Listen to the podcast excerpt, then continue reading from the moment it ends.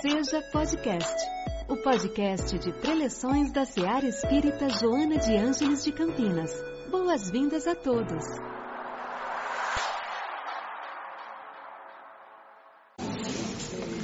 Muito boa noite. Com enorme alegria, hoje, todos nós aqui nos encontramos numa data especial, mais do que especial, eu diria, para a nossa casa, para todos que aqui estão, encarnados e desencarnados, eu diria, para todos nós. Estamos aqui hoje neste evento de comemoração dos 36 anos de fundação da nossa Seara um orgulho imenso fazer parte dessa família. E, em nome de todos, para que nós possamos todos solicitar as melhores vibrações e o acompanhamento de nossa mentora e de nossos amigos espirituais que aqui se encontram, eu convidaria a todos para elevar o pensamento e, sobretudo, agradecer pela oportunidade de todos nós aqui estarmos Agradeçamos a nossa mentora e aos seus auxiliares de luz que sempre nos intuam e estão sempre conosco. Então, convido a todos para juntos fazermos a nossa prece inicial.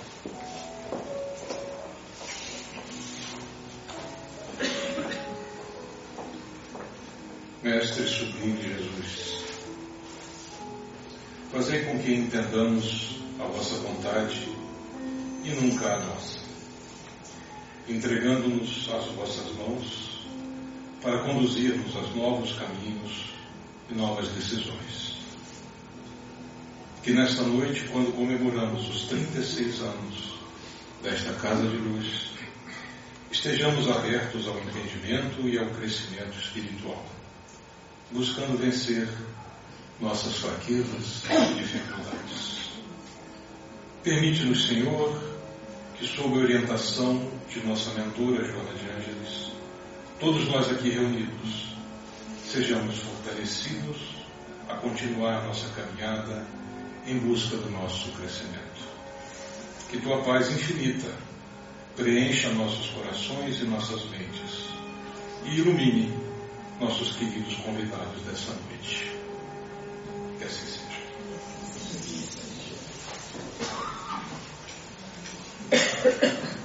Muito bem. Então, para abrir o nosso trabalho hoje, nessa comemoração especial dos 36 anos, para abrir todo o trabalho, eu vou convidar meu querido amigo Elcio Mene, fundador da casa, para é, apresentar a vocês algumas palavras em nome da nossa Seara. Por favor.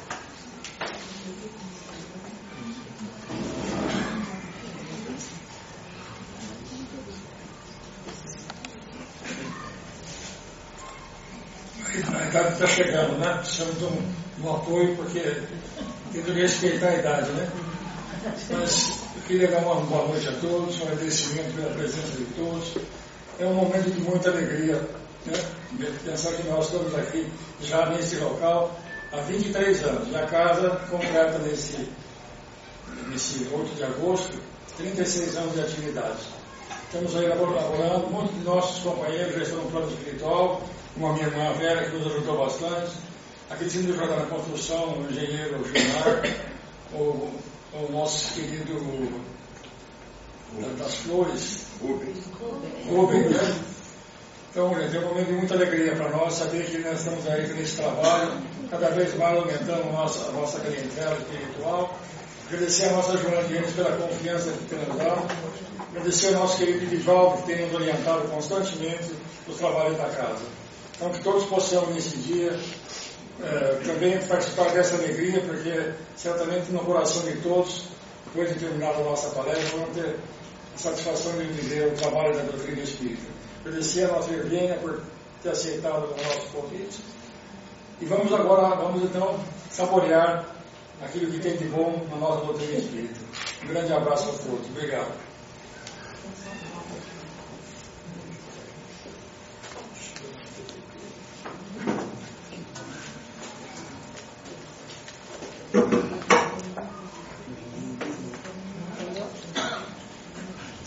Vamos então iniciar o nosso trabalho. Eu vou apresentar a doutora Ivênia. É, ela nos fará essa apresentação. Nós vamos fazer, como vocês já sabem, um ritmo de bate-papo dela com o Augusto. E ela fará uma pequena apresentação. Depois, essa, como se fosse uma entrevista, uma troca de ideias, durante uma hora. E depois Durante esse primeiro período, as crianças da evangelização estarão percorrendo eh, os corredores com uma pranchetinha, com, a, com uma fichinha. Aqueles que quiserem fazer perguntas, depois da apresentação decorrida a primeira hora, haverá uma sessão de perguntas. Então eu peço àqueles que quiserem fazer uma pergunta, levantem a mão, se identifiquem as crianças, as crianças vão até vocês para entregar a fichinha. Vocês anotam pergunta, devolvam, que aí já ficam comigo, depois eu passo ao Augusto antes da, dessa a resposta às perguntas que foram feitas. Ok? Então, eu vou apresentar a vocês a doutora Ivênia Luiza de Santos Prada. Né? A doutora a Ivênia é médica veterinária, formada em 1962 pela Universidade de São Paulo professora titular e pesquisadora em neuroanatomia. Ela foi presidente, depois assessora da Comissão de Ética da Faculdade de Medicina Veterinária da USP. Foi presidente do Conselho Orientador da Fundação Parque Zoológico de São Paulo. Há mais de 20 anos ela atua no meio espírita, como expositora, em cursos e palestras, tendo se dedicado ao estudo e à busca de informações sobre a questão espiritual dos animais, na tentativa de conciliar dados colhidos na literatura espírita e na ciência acadêmica. Como escritora, Dr. Ivene é autora de livros como Espiritismo, Razão como Método, Mediunidade como Laboratório e Moral como Objetivo, A Alma dos Animais e A Questão Espiritual dos Animais. Alguns desses livros estarão aqui à venda na nossa livraria. Aqueles que tiverem interesse, é só depois se dirigir aqui ao, ao andar de baixo na livraria e aproveitar a oportunidade. A doutora Ivênia poderá autografar. Então, doutora Ivênia, por favor, grande prazer em recebê-la aqui para assumir o seu lugar, por favor.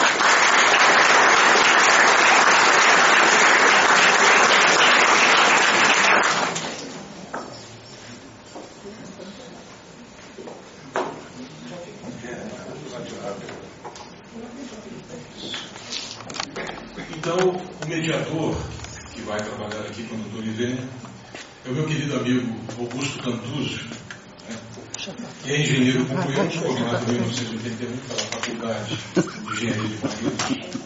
Augusto é o autor do projeto estrutural desta casa onde nós estamos aqui. É espírita renomado e membro da diretoria da Seara. Augusto também é profundo conhecedor, como todos sabem, da obra psicológica de Joana de Ângeles tendo gravado vídeos sobre todos os livros que a compõem disponíveis na internet. Ok? Augusto, então, por favor. Depois, depois, Paulo. Depois, depois, depois, depois, depois.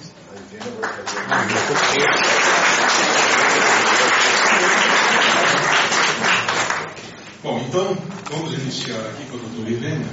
Qual vai ser, então, o processo? A doutora Helena fará uma apresentação de cerca de 15 minutos sobre o tema Espiritismo e a Espiritualidade dos Animais.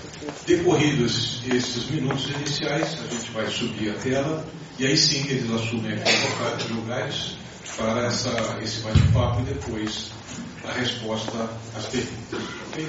Doutor Oliveira, a palavra é Muito obrigado. Boa noite a todos. É uma alegria muito grande voltar à Seara especialmente na data de um aniversário tão importante, né? O Elcio falou 36 anos de tarefa, Elcio, que coisa bonita. Parabéns a todos os trabalhadores, encarnados e desencarnados. Toda vez que eu tenho oportunidade de uma tarefa na casa espírita, eu agradeço duplamente. A oportunidade da tarefa e a oportunidade do encontro ou reencontro. Até posso contar uma historinha para vocês. Depois dos 70 anos, eu tive três vezes pancreatite. um quadro muito grave e na minha faixa etária o índice de óbito é em torno de 80%. Eu sobrevivi e não fiquei diabética, não é? Então eu fui agraciada com uma moratória. Numa das pancreatites eu estava tão mal. E a minha irmã Regina, que ficava comigo, ela disse assim, Milvina, você está muito pálida. Eu falei, mas eu estou me sentindo muito mal. Eu acho que eu vou desencarnar. Então eu fiz uma prece a Jesus, né, é o que a gente tem que fazer. Eu falei, Jesus, olha, se chegou a minha hora, manda alguém aqui para me ajudar e eu vou. Mas se o senhor achar que eu ainda posso aqui fazer alguma coisa na sua seara, qual vocês acham que foi a resposta de Jesus? Não é que ele aceitou o meu acordo? Eu falei, olha, se o senhor puder é, transformar doença em tarefa, para mim tá bom. E ele aceitou. Olha que coisa boa. Então, quando eu tenho uma tarefa, como eu tenho um convite para ir à casa espírita, eu estou cumprindo aquele acordo que eu fiz com Jesus. Né? Isso para mim é muito bom. E também encontrar as pessoas. Eu cheguei aqui e perguntei, puxa, Vera, que saudades da Vera, né? E perguntei para a Lena se ela já tinha dado notícia. E o Elcio me contou que logo depois já veio a notícia que ela estava trabalhando. Né? Olha, meu abraço a todos, viu, com muito carinho e muita gratidão pela oportunidade. Bem, então eu combinei com o pessoal da casa de hoje fazer uma roda de conversa. E realmente eu tenho percebido que esse modelo é mais produtivo, não é, Augusto? É mais produtivo porque as pessoas perguntam, tiram dúvidas, fazem comentário. Então eu combinei assim. Eu vou fazer uns 15 minutos de apresentação do assunto, porque eu queria relacionar a temática desse meu livro, Espiritismo, Razão como Método, Mediunidade como Laboratório, Moral como Objetivo, com a estrutura do estudo que eu faço em relação aos animais. A estrutura da doutrina, que é ciência, filosofia e consequências legais, esse mesmo formato eu adotei na, nesse estudo que eu faço, que eu chamo de a questão espiritual dos animais. Né? Então vamos lá. Bem, então, rapidamente, nós vamos lá para os Estados Unidos. Deixa eu virar um pouquinho aqui para poder enxergar as coisas. Então, nós estamos em meados do século. Você passa para mim, por favor? Eu falo para você. Pode pôr a tela inteira toda vez que entrar, viu? Então, nós estamos em meados do século XIX.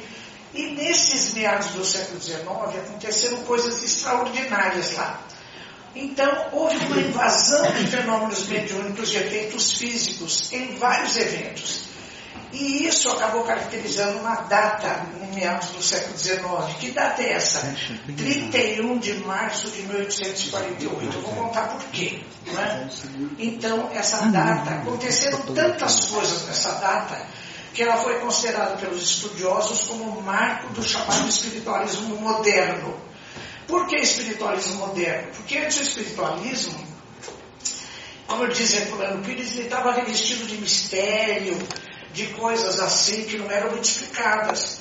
Mas como começaram a acontecer fenômenos mediúnicos, a mediunidade como fato observável, então a partir daí então se chamou essa trajetória toda de estudos de espiritualismo é, moderno. Né?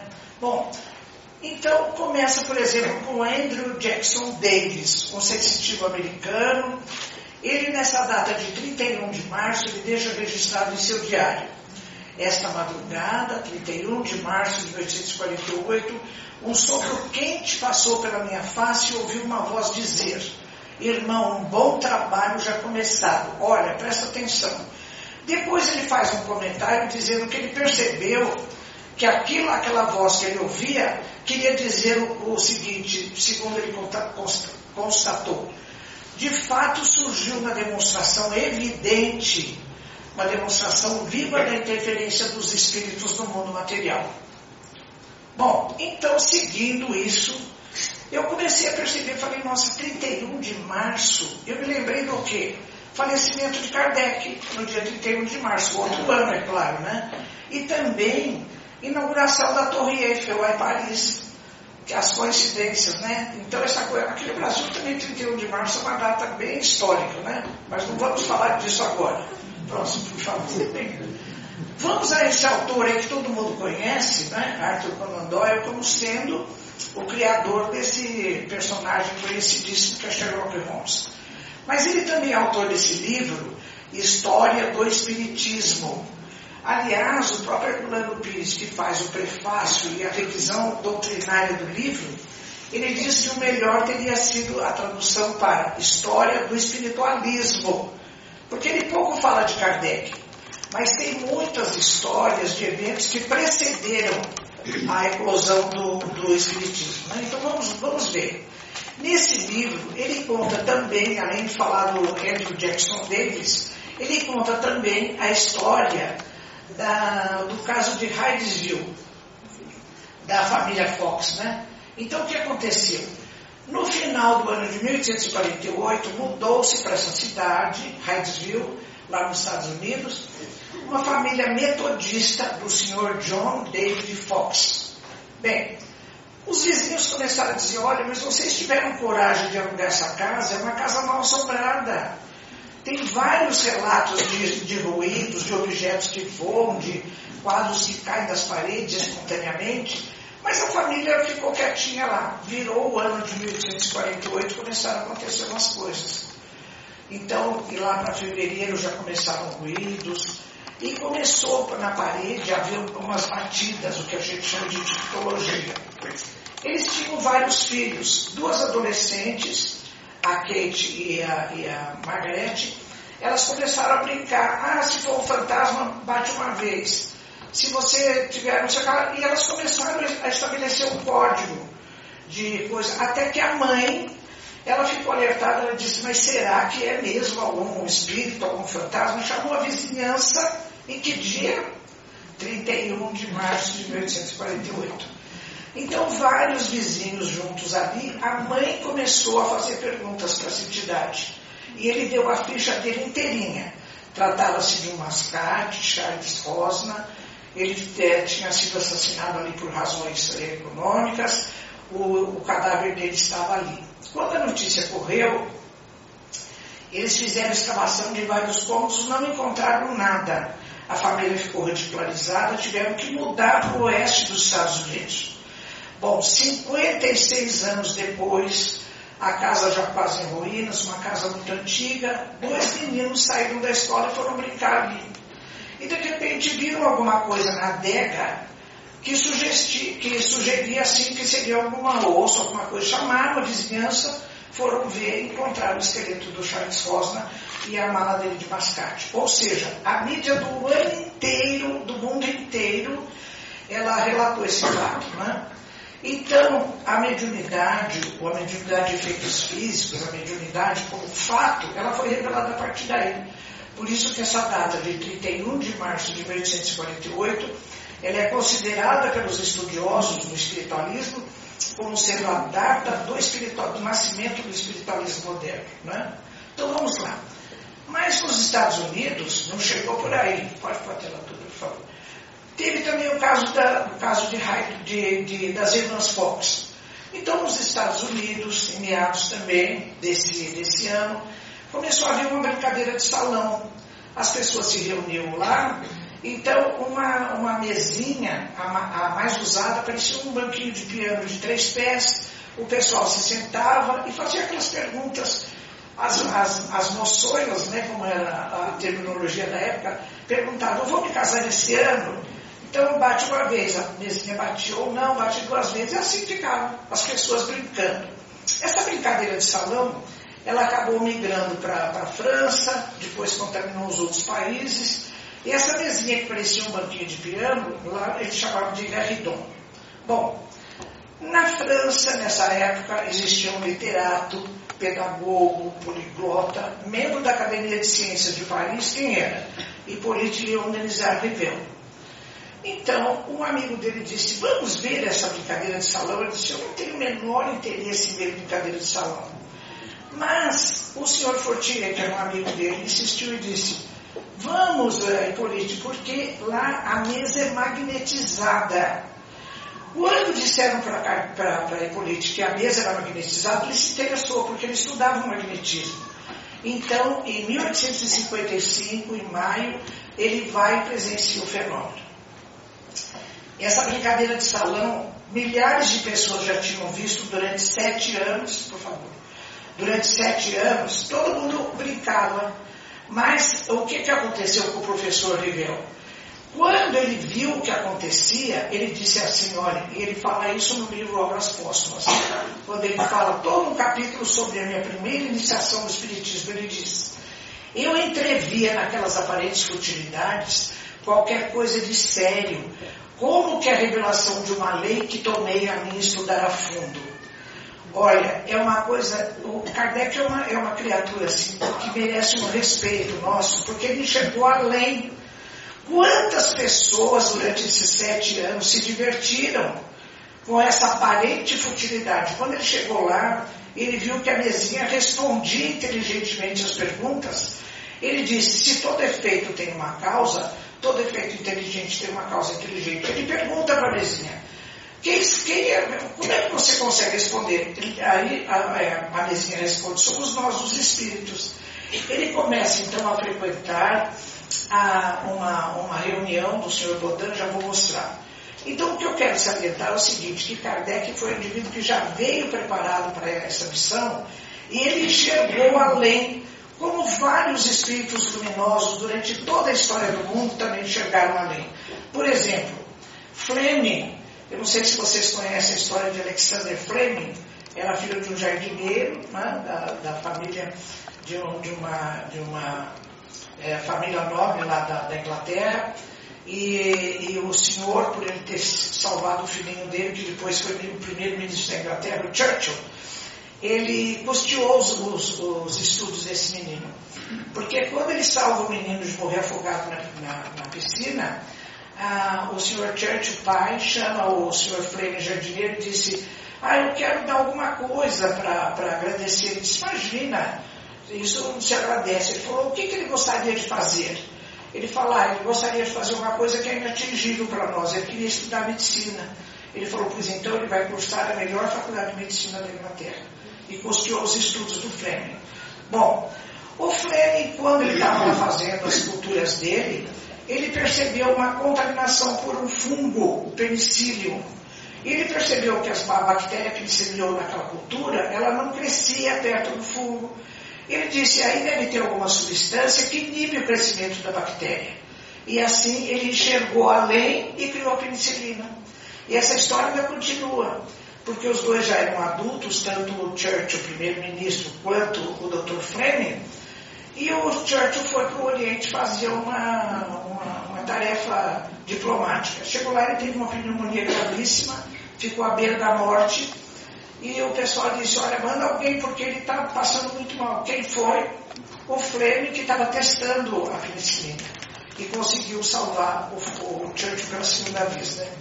E o Churchill, um dos pronunciamentos dele, desculpa, ele diz, olha, raramente uma pessoa tem a oportunidade de agradecer duas vezes a mesma pessoa por ter salvado a vida. Né? Então o Fleming enxergou além. Outra criatura que enxergou além foi o Isaac Newton. Ele estava sentado embaixo de uma cieira. Quantas pessoas no mundo, na história da humanidade, viram cair alguma coisa não é? para baixo? E ele estava sentadinho lá, acho que ele pensou, eu tô, estou lendo o pensamento dele. Por que, que alguma coisa, quando se desprende, um fruto se desprende da árvore, não cai para o outro lado, não cai para cima, cai para baixo? E ele ali, ele, ele, enxergou o princípio da lei da gravidade e tantos outros, né, tantas figuras luminosas que enxergaram além. Então vamos para frente. Bom, então, ainda nesse livro Obras Póstumas, é, o professor, depois que ele se tornou, com o pseudônimo de Allan Kardec, o codificador dessa doutrina, ele começa a frequentar as reuniões na casa do senhor Baudin e ele começa a fazer perguntas para os espíritos. Né? E ele declara no livro o seguinte: olha o método racional que ele adotou, emergente da ciência do século XVII. Apliquei a essa nova ciência o método experimental. Nunca elaborei ideias preconcebidas. Observava, comparava, deduzia, procurava o engajamento lógico dos fatos. Então, esse professor, que era membro da Academia de Ciência de Paris, ele, ele foi tão pioneiro nesse assunto que ele foi, ele foi expulso da academia, né? não aceitaram, porque imagina lidar com essas coisas dentro do ambiente da faculdade, né? dentro do ambiente da academia. Então, ele começa a estruturar essa, essa doutrina. Então, ele, ele estrutura uma doutrina chamada Espiritismo ou Doutrina Espírita, e ele, ele conceitua no livro que é o Espiritismo assim: o Espiritismo é uma ciência que trata da natureza, da origem, do destino dos espíritos e de suas relações com o mundo corporal. Esse texto é belíssimo porque ele compara a descoberta do mundo invisível dos espíritos com a descoberta de outro mundo invisível que havia acontecido antes, que é dos micróbios. E ele fala: os dois mundos invisíveis foram acessados através de um instrumento. No caso dos micróbios, foi o. o, o Luiz Pasteur. Não, o instrumento. Microscópio. Então ele diz que é falível, não só o instrumento é falível, como quem olha através do instrumento também é falível. Da mesma maneira, também o instrumento foi usado para acessar o mundo dos espíritos, que também é falível, que é o médium. E também é falível o espírito que dá a comunicação. Né? Por isso que ele diz que toda a comunicação que chega, seja escrita, seja oral, tem que passar pelo crivo da nossa razão. Independente do, do nome que assina embaixo a mensagem. Né? Ele diz, então a base da, da, da doutrina espírita é de ciência. Tem também uma, uma reflexão filosófica para a gente conseguir acessar o significado do conhecimento. E tudo isso desemboca nas chamadas consequências morais. Tanto falaram em moral que Kardec, na questão 629 do Livro dos Espíritos, ele faz a pergunta, afinal, o que se deve entender por moral? E os Espíritos respondem, a moral é a regra da boa conduta, que começa por discernir entre o bem e o mal. Olha o conhecimento. Porque se você não tiver conhecimento do assunto que você vai decidir a respeito, como é que você vai decidir? Então ele diz, começa por decidir entre o bem e o mal, para que o homem tenha a oportunidade de optar pelo bem e para o bem de todos. Olha, a doutrina espírita ela tem uma estrutura tão bem feita que eu não conheço outra doutrina que tenha a moral como, como consequência do conhecimento. Por exemplo, nós espíritas sabemos da realidade do espírito, não sabemos? Não é que nós acreditamos que o espírito eh, sobrevive, não, nós sabemos, por, por vários estudos que foram feitos. Segundo lugar, a reflexão filosófica, qual é o significado disso? É um espírito que está na sua trajetória evolutiva, ele tem uma outra encarnação que vem pela frente, ela pode ser uma encarnação difícil, é, de, de reparação de alguma coisa, ou mesmo de sofrimento missionário. Então, eu automaticamente eu caio nas consequências morais que são das escolhas. Então, em conhecendo a realidade do espírito, em fazendo a reflexão filosófica, eu faço opção pela vida contra o aborto, por exemplo, não é? Então, eu sempre digo que nós espíritas, nós não somos seguidores, porque a formação do espírito é intimista.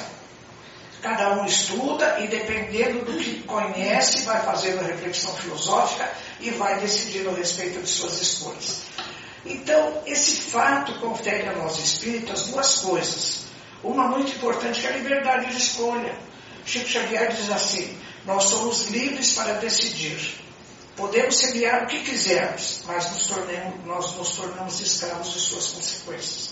Porque nós somos responsáveis pelas nossas escolhas. Por isso que o, o nosso querido amigo Laurel Teixeira, numa palestra, ele fala assim: ser espírita não é fácil, ser espírita é para quem aguenta. Porque assim, você não tem a quem recorrer.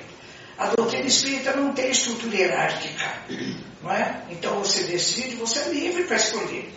Mas tudo que você escolher, você tem que escolher as consequências, não é? Então é bem por aí. Próximo, por favor.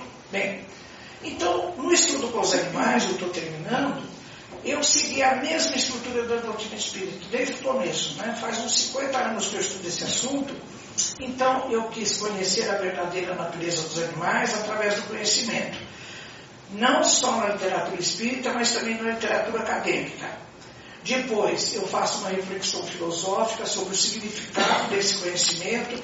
Por exemplo, a doutrina espírita há mais de 160 anos já nos revelou que os, os animais são seres espirituais em evolução eu faço uma reflexão filosófica. Qual é o significado disso?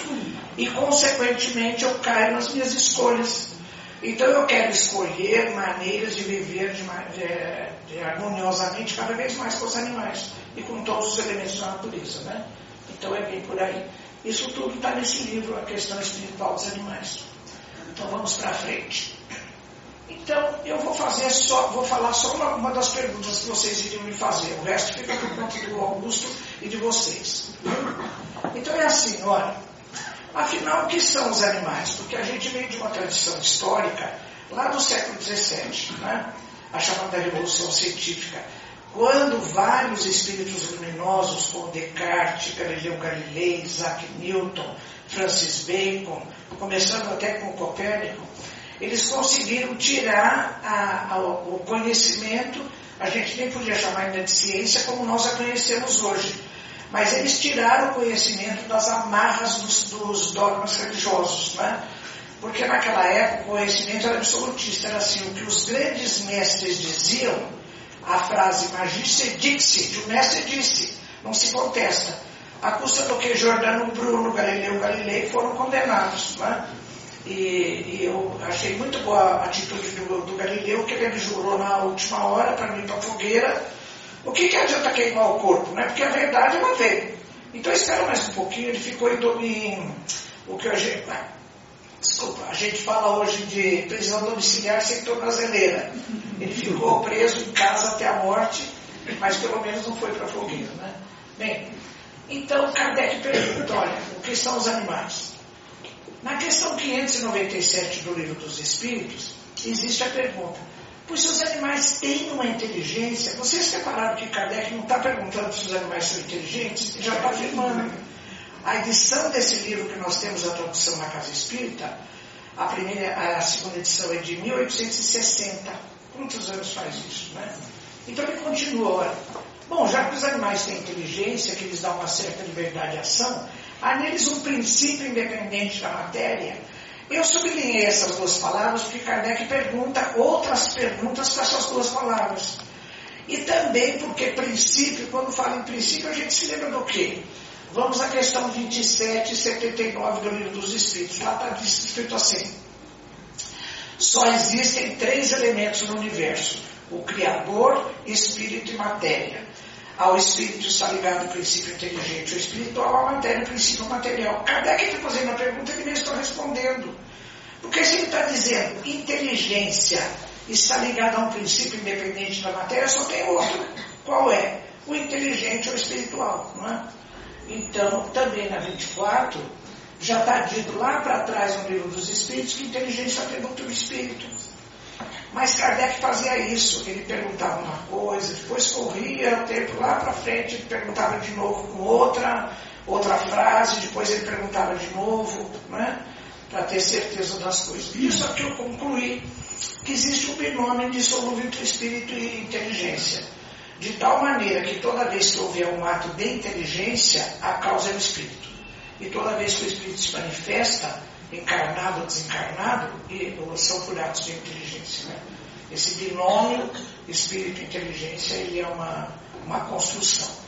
Vamos para frente, eu já estou terminando. Bem, então vamos ver a resposta que os espíritos dão.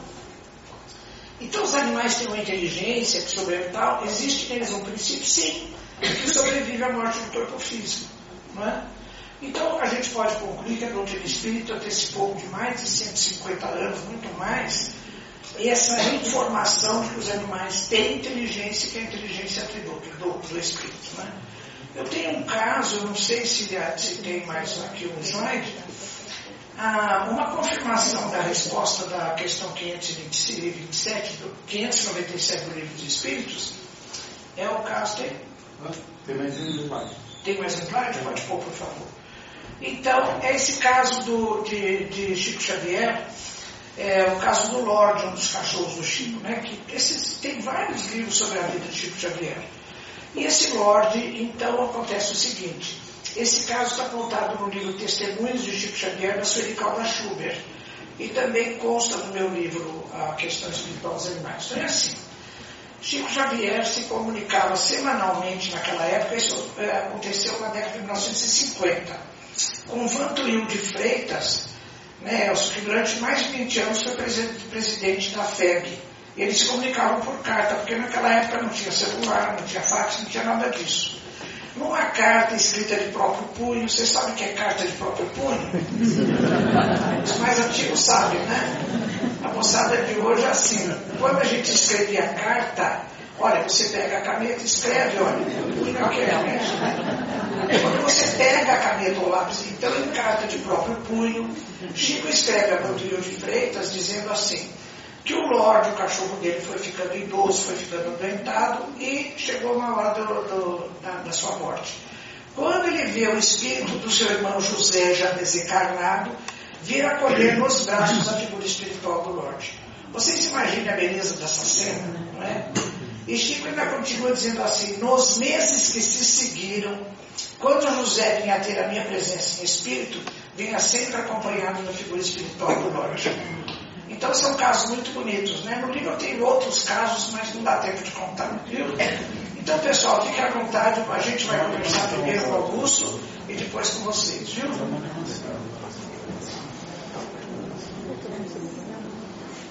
E tem mais alguma coisa escrita lá? Não, acho que tudo bem. Aí já está. Tá ok, pessoal? Então, agora, segundo a programação. Aí a senhora pode tomar o seu lugar, nós vamos levantar a tela. O Augusto vai sentar aqui para começarem o nosso bate-papo. Então, lembrando. lembrando a todos, então, que aqueles que quiserem fazer a pergunta, as crianças da evangelização estão pranchetas. É só fazer o sinal, elas vão até vocês, vocês fazem as perguntas e as, essas perguntas me serão entregues aqui, que a hora que terminar esse primeiro período do bate-papo, é, haverá essa sessão de resposta a essas perguntas. Então, já aproveitem a oportunidade, se tiverem alguma pergunta, só preparem as crianças, elas vão me entregar as perguntas, eu passo o Augusto aqui. Tá bom? Então, por favor, fiquem à vontade. Olha, o Augusto já está dizendo aqui, é hoje. Passar por uma sabatina aqui. Vamos lá. Olá pessoal, boa noite. Boa noite.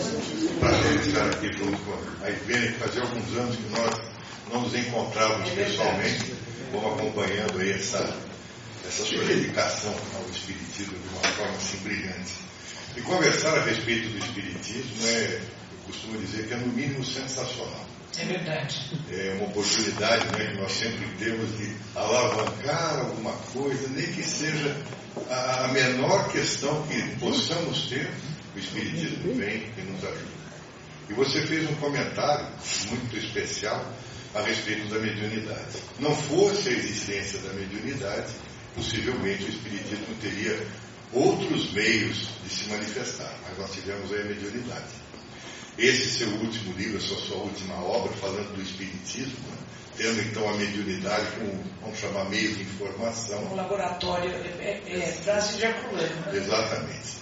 Aliás, o Herculano, eu, eu, particularmente li mais de 30 livros dele. O pessoal às vezes tem algumas restrições. Eu particularmente Não, considero.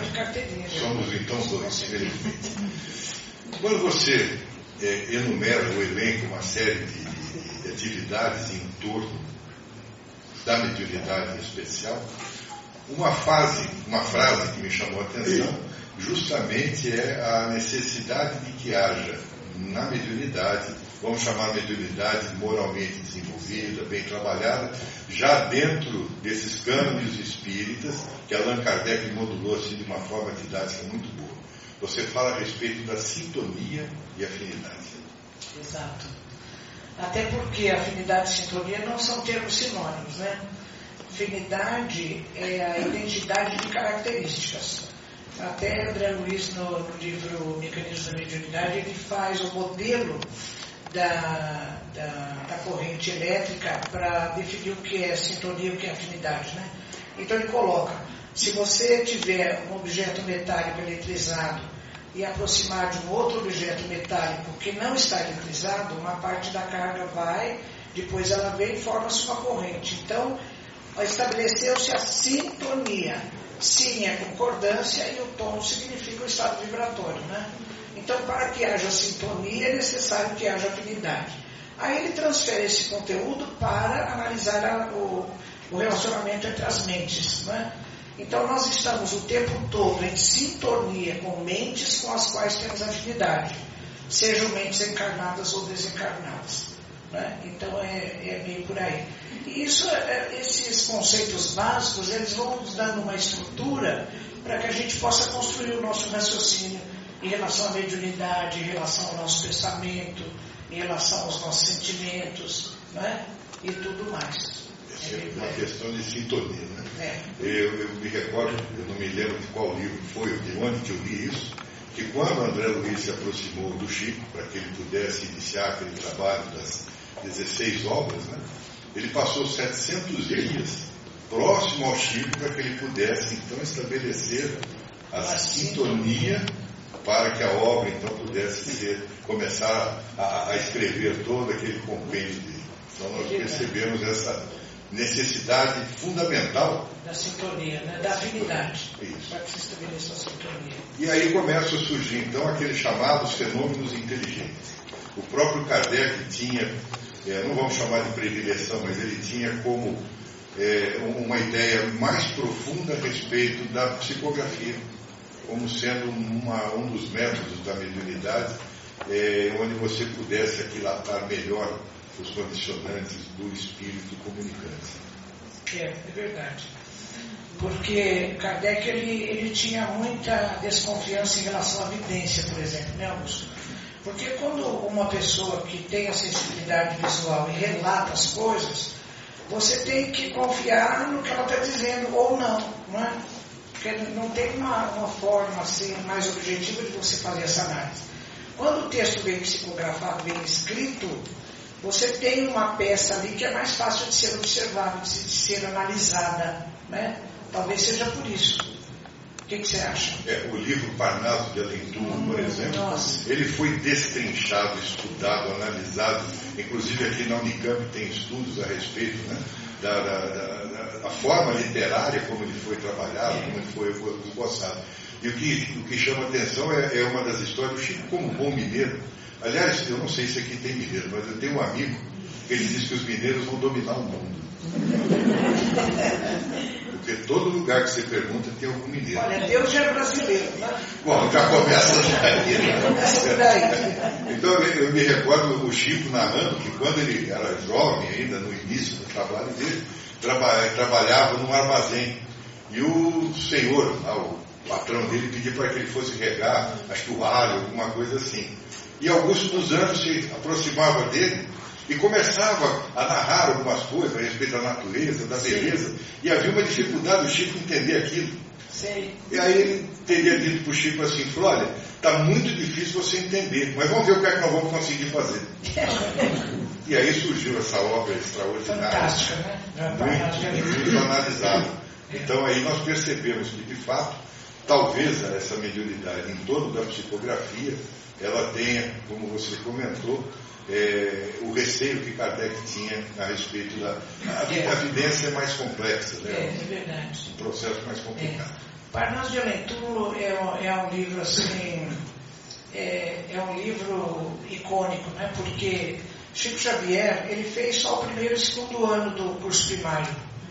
E ele tinha 22 anos, estava se iniciando na mediunidade, quando ele, ele psicografou esse primeiro livro ele psicografa nada mais nada menos do que 58 poetas com os estilos mais diversos, desde Augusto dos Anjos, é, Alves e muitos outros, né? Mais de 200 poemas. E naquela época, ele tinha 22 anos, eu nem sei que época, acho que era 1930 alguma coisa, né? Então, esse livro, ele foi, ele, é, foi severamente é, é, analisado por críticos literários assim ferozes. Um deles acho que se chamava Agripino Greco, uma coisa assim. Ele termina a, a peça dele de análise dessa obra dizendo assim: ou de fato o Chico é médium, e eu não sei exatamente o que isso significa, ou ele é um grande pasticheiro, ou seja, um grande enganador que ele consegue. Mas essa, quando a gente pega a análise literária do livro, por exemplo, pega Castro Alves, e outros, outros que, que, muitos outros, são 58, né? 58 poetas. Então tem a métrica, tem a rima, tem estilos próprios. Você imagina como é que uma criatura que tenha feito só o primeiro e segundo ano do curso primário, ele poderia ter feito poesias, mais de 200 poemas, com é, formato literário diferente, com rimas e tudo, né? Uma coisa mesmo extraordinária. Então, essa obra do Chico, que foi a primeira das mais de 400 que ele, que ele psicografou, ela é um testemunho assim de que realmente a, a, a, a psicografia é um dos instrumentos através do, do, dos quais o plano espiritual se manifesta no, no plano físico. Né? É uma coisa mesmo extraordinária. É, há uma, uma obra que foi escrita, eu não me recordo o nome dele, eu sei que ele era irmão da doutora Marlene Nova. É o Paulo Severino. Paulo Severino, Vida Triunfa. Ah, ele sim, fez uma análise fantástica a respeito de 45 psicografias do Chico. É. É, dessas chamadas cartas mensagens. É, as cartas consoladoras. Espetacular o trabalho é. estatístico que ele é faz no final. E aí há sim uma, uma forma né, de nós começarmos a analisar é. a mediunidade sob o ponto de vista científico, Nossa, que é o que você coloca no seu livro das experiências do Dr. Júlio é. Pedro Pérez, Otto Nilberg. Né? Nossa, nem diga. Esse, esse livro do, do Paulo Severino, irmão mais velho da doutora Marlene, eu tive a oportunidade de acompanhar um pouco, uh, porque eu tive o privilégio de, de conviver muito com a doutora Marlene Nobre. É, nas viagens, a gente viajava para o exterior todo ano, eu ficava no mesmo apartamento que ela, né? a gente conversava, tem casos e casos. E esse livro do, do, do Dr. Marlino é o seguinte, Chico, uma das atividades dele era através daquelas chamadas cartas consoladoras. Aliás, isso está no, no filme As Mães de Chico Xavier. Quem não assistiu esse filme ainda, eu, eu sugiro fortemente, porque é belíssimo, né? Então, o que, que eles inventaram de fazer, o Paulo e a doutora Marlene o pessoal lá? Numa força-tarefa da Folha Espírita, com a Associação Médica eh, Espírita de São Paulo, eles resolveram, foram lá em Uberaba, falaram com o Chico, falaram, Chico, nós queremos fazer uma pesquisa jornalística a respeito das cartas consoladoras. Eles começaram, uh, Augusto, com a ideia de analisar 100 cartas. Começaram assim. Então, o que, que acontece? Vai uma família que morreu um filho, morreu alguém da família, lá no Chico para saber notícias do plano espiritual. O Chico já avisava, olha, o telefone toca de lá para cá. A gente pode ser que receba uma notícia ou não. Bem, então ele pegou 100 casos de cartas consoladoras, e foi às famílias pedir autorização para poder estudar o caso. Foi tudo feito dentro do, do mais rigor dos princípios éticos. Né? Bem, desses 100 casos que eles começaram, 45, né, você falou, ele conseguiu fazer assim uma análise global, com dados, com pesquisa, muito sério. O livro se chama Vida Triunfa. Até numa das palestras que eu faço, Augusto, que se chama, eu coloquei o título assim, é Inquestionável Realidade do Espírito eu cito cinco casos dos 45, eu conto a história, né?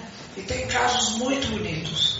Então, eles foram à família, eles acompanharam as cartas, eles foram atrás de documentos. Um dos casos até, eu não sei se a Laura lembra, foi assim um caso que a gente acompanhou de perto, porque foi da família Muscati, lá em São Paulo, o doutor Davi Muscati. Esse médico de família judia, da comunidade judia. Ele escreveu um livro depois que se chama uh, Quando se pretende falar da vida. Por quê? O, um dos filhos, o Roberto, que era o filho mais velho, tinha acabado de entrar na faculdade de medicina e ele, ele tinha uma rinite alérgica e ele usou um tópico e que era uma, um, um, remédio novo, ele teve um choque anafilático e não, não, não teve tempo de ser acudido e o moço faleceu com 19 anos, 8, 19 anos. Bom, o segundo filho, ele era colega de, lá no Colégio Palmares, em São Paulo, de uma das minhas filhas, da Marcela. Tanto que, quando esse menino foi fazer o Marmax que é aquela passagem, ritual dos 13 anos, eu saí para procurar a Marcela, ela, ela era grandona, assim, adolescente, E, e, eu andei numa rua lá de São Paulo, lá no, no, no bairro onde eu morava, numa das calçadas, depois na outra, para encontrar roupa para Marcela ir nesse bar mitzvah do, do irmão do Roberto, né? Bom, depois achei um macacãozinho ela foi e tá. tal. Mas por que, que a gente acompanhou? Pela proximidade, através desse segundo filho, que era colega de turma da, da minha filha, né? Então o que aconteceu quando esse moço morreu, Roberto? O doutor Davi, apesar de, de ser da comunidade judaica, ele foi ao Chico e eles estavam muito consternados né, pela morte do, do menino. Então, o Roberto, ele, ele é, demorou um pouco, mas vieram assim várias cartas, acho que umas cinco ou seis. E ele começa relatando que de fato era o momento dele desencarnar, que não foi nada de acidental, e que ele foi recebido pelo avô, deu o nome do avô, o nome né, na, na, na língua deles, contou casos, é, é, disse palavras em né, que acho que é a língua deles, que o Chico não conhecia. Depois, à medida que as cartas foram vindo, o Chico perguntava para o doutor Davi o que significa isso aqui. E ele contava, né? E ele descreveu que ele foi recebido pelo avô e tudo, e me dava, dava todas as notícias. E nesse livro que o doutor Davi escreve depois, que se chama Quando se pretende falar da vida, ele conta toda a vivência do Chico ao receber essas várias cartas do, do filho desencarnado. Né? Muito bonito. Então, como existem coisas assim, que o, o Paulo, na pesquisa dele, acabou é, pesquisando e testemunhando, são assim coisas muito sugestivas de que tudo que aconteceu é absolutamente verdadeiro. Né? Um outro caso interessante desses 45, Augusto, é, foi, a doutora Marlene já tinha me contado e quando eu li o livro eu, eu vi de novo. Foi o seguinte, comunicou-se um, um, moço que, que havia desencarnado, a família foi lá procurar notícias, e aí um outro espírito que estava perto desse moço que estava dando a mensagem, pegou carona na, na, na, na carta. E falou, ah, eu gostaria de dizer para minha família que eu estou bem. E deu o nome dele, Irineu, não sei o quê. E ele contou que ele havia falecido aqui em Campinas e havia sepultado, sido sepultado no cemitério, acho que do Baiano. Bem, o que, que o Paulo fez quando ele foi atrás desse caso?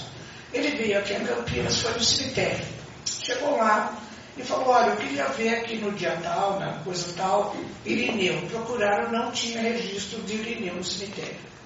Ele falou, mas não é possível, né? Bom, foi no, no jornal da cidade, não sei qual era. Então ele falou, olha, foi mais ou menos na data tal, no ano de tal, procuraram, procuraram, procuraram achar. Aquele, aquele coisa que a família falou, olha, o seu velório tal vai ser sepultado em tal hora, no dia tal, a tantas horas. Aí ele pegou aquela, aquele, aquela informação e voltou ao cemitério e falou, olha, no dia 7 de março, uma data lá. Então o, o senhor do cemitério começou a procurar por data.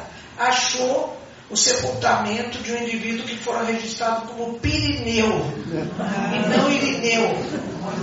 Então a doutora Maria dizia, Irvênia, o espírito corrigiu a informação errada do cemitério, que estava sendo registrado como Pirineu e não como Irineu. Tem casos muito bonitos, inclusive um caso, eu não vou contar todos, não é que eu estou lembrando, mas um caso foi de um rapaz que desencarnou num acidente aqui no interior do estado de São Paulo. E a primeira carta que ele, que ele envia aos pais, ele já pede um favor assim, ele fala, olha, eu estou num tormento de ordem moral.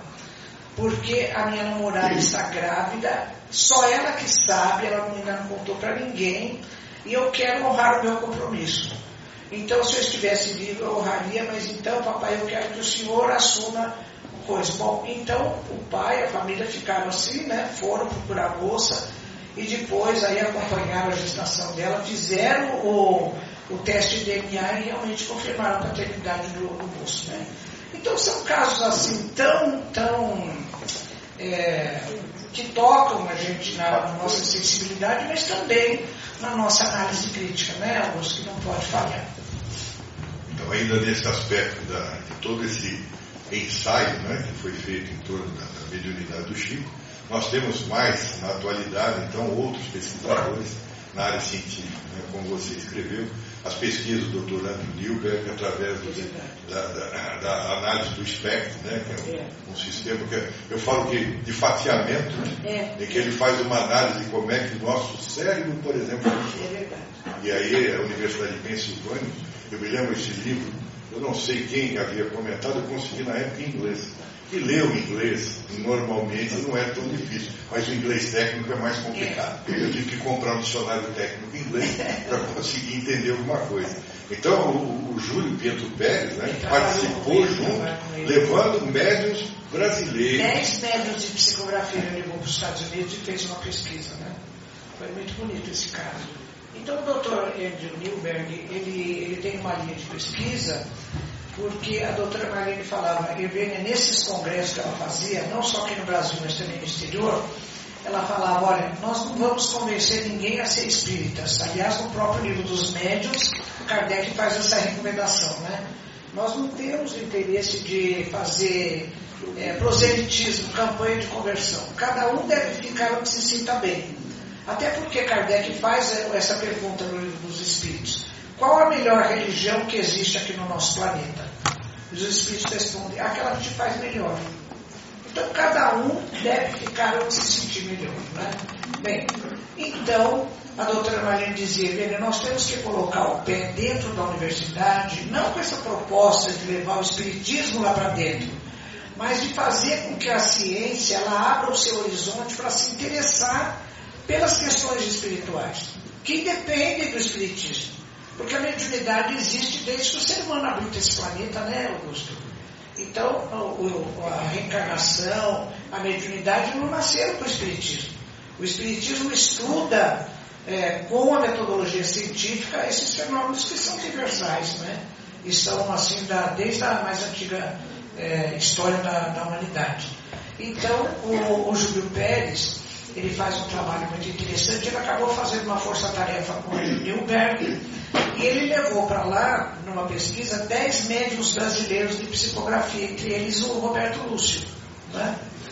E, então ele, eles fizeram um estudo lá muito bonito, uh, fazendo a psicografia e depois fazendo a ressonância, em seguida fazendo a ressonância magnética do cérebro e vendo os tipos de, de áreas cerebrais corticais que eram marcadas. Né? Um estudo realmente muito bonito. Outro estudo também sobre mediunidade, muito bonito, foi feito na Universidade Federal, de, é, Universidade Federal do Mato Grosso do Sul.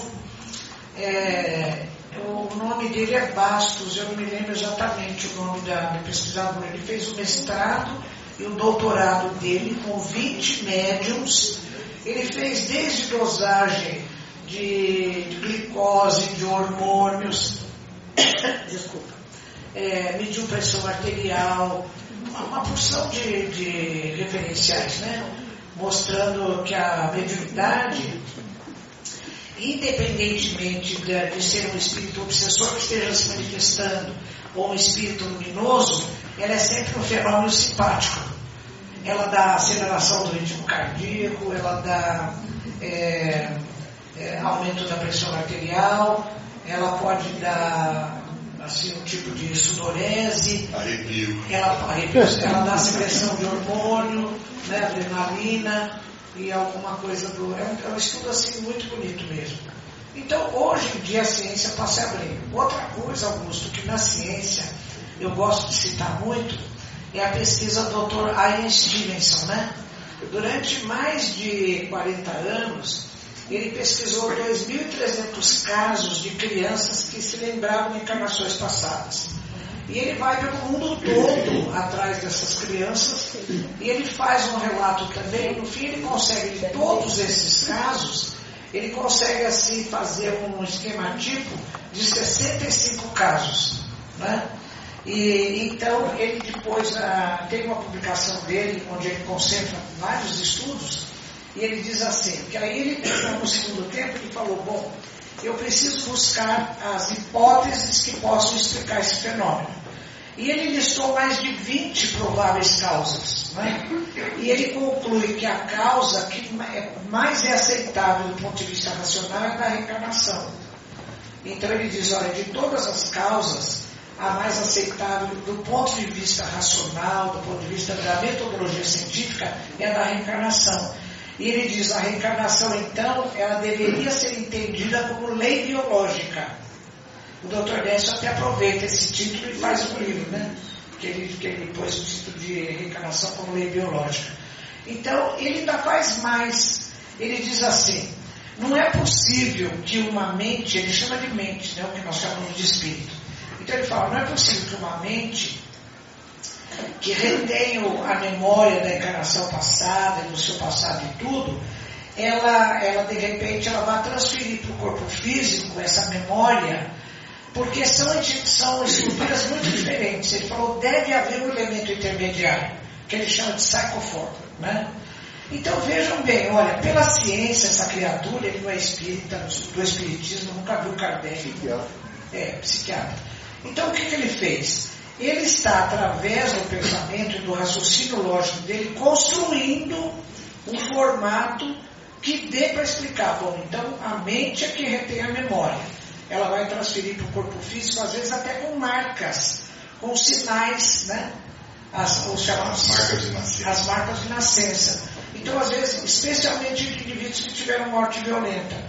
Então ele diz, não é possível que duas entidades duas dimensões que têm estrutura tão diferente possam se comunicar diretamente. Deve ter um elemento intermediário, que corresponde ao que nós chamamos de perispírito, corresponde ao que o Rupert Sheldrake chama de campos mórficos ou morfogênicos, corresponde ao que os cientistas que têm uma abertura já para a espiritualidade chamam de metasistema, ou será alguma, pode chamar do que quiser. Mas Alguém denomina, dá uma denominação. Há uma denominação diferente, tanto para a causa quanto para o instrumento intermediário. Né? Mas a ciência está chegando lá. Né? Eu acho que não vai demorar muito para a ciência ela chegar a demonstrar, pela metodologia dela, racional, a realidade do espírito. Eu me recordo de um dos livros do Hernani Guimarães Andrade, em que ele imaginava que até 2015, mais ou menos, a reencarnação ter, seria adotada como lei biológica e seria a mais importante de todas elas. Ainda não chegamos lá. Mas está chegando. Está chegando. Né? Tá chegando. Quando, quando nós falamos né, todo esse trabalho do Hilberg, do Júlio, do Pedro Pérez, o trabalho do Rick Stevenson, principalmente ele sendo médico psiquiatra, e ele deixou um seguidor, que é o Dr. Tim Tucker, na mesma é Universidade de Virgínia, é que escreveu um livro, é, Vida Antes da Vida, que já foi é. traduzido para o português. E, e, o livro do Hernan, do, do, do Stevenson, que ele faz uma, uma junção entre as birthmarks, né, as marcas de nascença, o título é interessante, ele diz que onde a reencarnação e a biologia se, Sim, se é, aliás, é o título do artigo dele, né? Isso, exatamente. Onde a, reencarna, onde a reencarnação e a biologia se interceptam, se cruzam, né? É muito bonito. Em todo esse trabalho, aí nós estamos vendo uma análise de um instrumento o Chico dizia que é um instrumento de comunicação pelo qual os espíritos se utilizam, chamado o nosso cérebro. Em 1970, nós vamos ter o Dr. Paul MacLean, é. neurofisiologista, que falou a respeito do chamado cérebro trino. É. Mas, 1947, Calderado, Calderado no mundo maior, já falava do é. cérebro triuno. É. E você adora esse assunto, eu também. É. Gostaria que você trouxesse para nós mais um comentário. Olha, eu... essa, essa importante parte que nós carregamos é. e às vezes não nos damos conta. Então, a, a, o meu interesse nesse assunto, ele foi se construindo assim. É, quando, quando eu comecei a, a trilhar minha carreira universitária como docente, logo nos primeiros meses, a, a gente conheceu na Faculdade de Medicina o Dr. Enos Abrantes Erert. E naquela época, existia assim uma confraria dos, dos, dos professores universitários de anatomia e eles se visitavam com a gente, que era assistente, para dar conta do que um estava fazendo. Então, o professor Paiva, que era o nosso chefe, então ele chegava no departamento e dizia assim, olha, quinta-feira nós vamos visitar o doutor Odorico, lá na Faculdade de Medicina. Aí a gente ia com a mental limpo, né?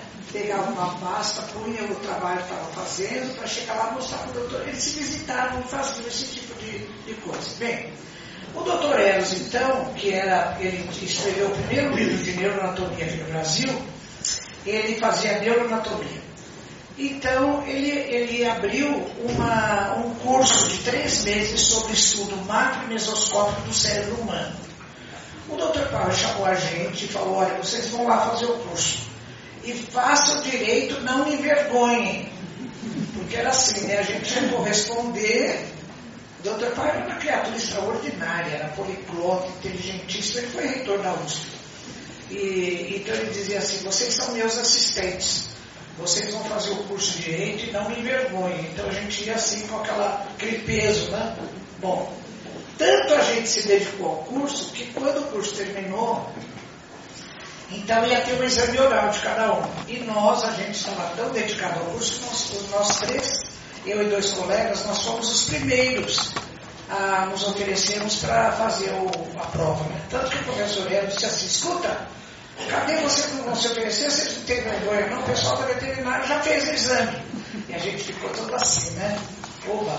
Bom, então eu tinha estudado o cérebro humano. Aí eu fui para a veterinária e comecei a estudar o cérebro dos animais. E fui estudando, fui estudando. E durante todo o estudo que eu fui fazendo, eu fui chegando a algumas conclusões. Primeiro, não existe diferença qualitativa na, no modelo arquitetônico de construção dos cérebros, seja que espécie for que tenha cérebro, inclusive o cérebro humano. As diferenças são de natureza quantitativa.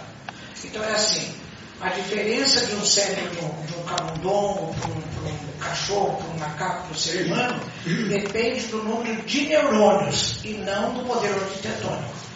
É que, então, para os meus alunos eu falava assim, sabe aquele brinquedinho pedagógico que a gente compra para as crianças, que é tijolinho? Vamos imaginar que cada tijolinho corresponde a um neurônio. Se eu pegar poucos tijolinhos, eu vou fazer uma casinha pequena. Se eu pegar mais tijolinhos, eu vou fazer uma casa maior. Se eu pegar muitos tijolinhos, eu vou fazer um castelo. Assim é o cérebro do, das, de todas as espécies que tem cérebro. Então, repetindo, as diferenças são de natureza quantitativa e não qualitativa. Bom, a coisa foi indo, foi indo, foi indo. Em 2013, saiu um artigo publicado numa revista de alto impacto. É, alguns médicos da Associação Médico Espírita do Brasil é, pegaram os livros de André Luiz, fizeram uma varredura, coletaram todas as informações sobre a glândula pineal, também chamada de epífise e confrontaram com dados da literatura acadêmica. E fizeram um estudo tão bem feito por blocos. Né? Então a pineal ela, ela interfere na. ela atua na função sexual, a pineal isso, a pineal aquilo, e fizeram um confronto. Bom, esse trabalho foi. Ele foi revisado pelo, pelo pesquisador que é super especialista em pesquisa de pineal. Não teve uma correção, não teve uma sugestão. Como ele foi apresentado, ele foi aceito. Né? foi publicado. Tanto que um dos autores a fazer a palestra sobre esse artigo, ele disse assim, olha, a partir da publicação desse artigo, tanto Chico Xavier quanto André Luiz já constam do PubMed, que é um dos principais bancos de pesquisa da literatura médica, né? Bom, e eu estava com aquilo na cabeça, eu falei, meu Deus, eu já tinha lido no maior de André Luiz, e também Evolução em Dois Mundos, né? falei, meu Deus, está na hora da gente pegar as coisas do cérebro e a gente pegar as coisas da literatura espírita e fazer uma coisa como eles fizeram com a pineal. Aí eu, a gente estava na Europa com a doutora Marlene e eu peguei e puxei conversa com ela. Doutora Marlene, o que a senhora acha da gente fazer? Aí que foi meio construindo o raciocínio. Ela falou, nossa, Ivine, dava uma, uma publicação muito bonita, mas não dá para fazer um artigo, porque o cérebro tem centenas de estruturas, né? tem que fazer um livro, faça isso. Quando ela disse, faça isso, eu falei, é agora. Aí eu saí, encontrei com o Décio, logo ali na coisa, já tinha comentado com o Décio sobre isso. Eu falei, Décio, a doutora Marlene boa ideia. Vamos fazer, eu falei, Décio, vamos combinar, eu vou fazer a parte de neuroanatomia, que era o meu forte, e você faz a parte de neurofisiologia, porque ele tinha acabado de escrever o livro Fisiologia Transdimensional. Ele falou, ah, tá bom. Tanto que a, esposa dele, Alessandra, vinha vindo, ele falou, Alessandra, olha, nós estamos caminhando, a gente vai escrever o livro do cérebro. Bom, em seguida eu fiz uma palestra, né, não sei em que cidade a gente estava, falando dessa questão de, de Calderaro no livro Mundo Maior, né, capítulos 3 e 4. E já citando o Maquilinho. Quando eu acabei a palestra, eu me sentei ao lado do Sérgio Lopes, que é aquele psiquiatra lá de Pelotas, né? O Sérgio tinha acabado de escrever o livro dele sobre saúde e leis morais. Ele falou, Ervênia, que coisa interessante. As leis morais que constam da terceira parte do livro dos Espíritos, dá para fazer três blocos, cada bloco correspondendo ao andar da casa mental e ao bloco do cérebro. Eu falei, é, então entra no livro e faz isso, Sérgio. Então ali naquela, naquela, naquele instante a gente fez a composição também triuna do livro, né? E a gente começou a chamar o nosso. Na, durante todo o ano de 2016 a gente trabalhou nesse livro. Então a gente começou a falar o cérebro trino, o cérebro trino. Principalmente com base na literatura de Maquilinho. Até que um dia na internet eu vi dois amigos meus trocando informação e um disse assim, olha como o plano espiritual manda recadinho pra gente, né? Assim, ah, o termo tri, trino, ele é usado por uma coisa formada por três partes independentes. Mas, quando você se refere a uma coisa formada por três partes que interagem, então o, o termo mais correto é triuno. Eu imediatamente abri a, o computador e falei, Sérgio, desce, o nosso cérebro não é trino, é triuno. Porque as três partes interagem para que o cérebro tenha essa tua unidade funcional. Né? Então a gente trabalhou no, o, esse ano de 2016 todo no, no livro e lançamos em 2017 lá no Rio de Janeiro. Né? Então, a gente faz uma abordagem macroscópica, que eu faço, o Décio faz uma abordagem do ponto de vista da fisiologia transdimensional e o Sérgio fala da, das leis morais. Aliás, pra, nessa história do livro também tem uma outra coisa. Isso aconteceu em 2014, eu conversando com a doutora Magrini. Em 2015, ela faleceu logo no começo do ano, mas nós combinamos de ir para a Europa assim mesmo, né? e fomos. Chegou lá, eu tive um acidente, me quebrei toda, rolei de escada abaixo, e o Décio estava comigo, o Décio Roberto Lúcio. Eles me levaram para o hospital e tudo. E quando me radiografaram, o médico falou, tens uma fratura na anca, né, que era aqui, e depois ainda descobriu outras três da coluna. Aí eu estava lá embaixo esperando a internação, eu falei, ai Décio, quanto tempo eu vou ficar parada com essa coisa? Ele falou, não é hora de escrever o livro? Eu falei, olha, que eu me quero toda vez que eu me pelo amor de Deus, chega. Mas então, é, quando eu fui, fiz cirurgia, depois fiquei muitos meses em fisioterapia, foi a hora que eu me aquietei para escrever o livro, né? Até o Décio, um dia ele me, me escreveu no no e-mail disse assim, quando vamos começar o livro? Eu falei, já está com 12 páginas. Eu já tinha começado a escrever o livro, né? E todo domingo a gente se reunia em Skype e comentava sobre o livro tal. Foi, foi assim um ano glorioso para nós, sabe? Porque além da, do trabalho, a gente consolidou uma, uma amizade que foi assim muito fraterna mesmo, né? Então o livro está aí. E a gente tem se encontrado e gravou coisas e e tenho algumas anos estudando o livro. A Anne Pelota já estudou o livro, a Anne Distrito Federal também, né? O Augusto também, mas não estudou, só leu. É. Eu não tenho toda essa aptidão ainda, mas o livro, para quem gosta dessa, dessa área científica em especial, é fantástico, excelente, vale, vale a leitura. Né? Às vezes você precisa procurar algum eu sempre fugi da aula de biologia. O química e biologia na escola eu sempre costumava fugir. Eu tenho uma vontade de não ter fugido dela, né? para conseguir entender um pouquinho mais. Então, a gente, hoje, com o tio Google da vida, a gente consegue entender um pouquinho mais além daquele, das coisas que estão ali no cidade. É, eu tenho certeza que o pessoal vai fazer muita pergunta a respeito dos animais. Sim. Como nós estamos chegando quase no tá. final do nosso horário, é, durante as nossas vivências, as nossas reencarnações, nós passamos por algumas experiências não tão boas, não vamos chamar de ruins, experiências que não são tão boas, experiências que são magníficas. Logicamente, é, ainda nós temos uma tendência de nos recordarmos mais das não tão boas do que das magníficas. Mas eu acredito que você tenha uma recordação que eu chamaria, pelo que eu li no seu livro, de magnífica.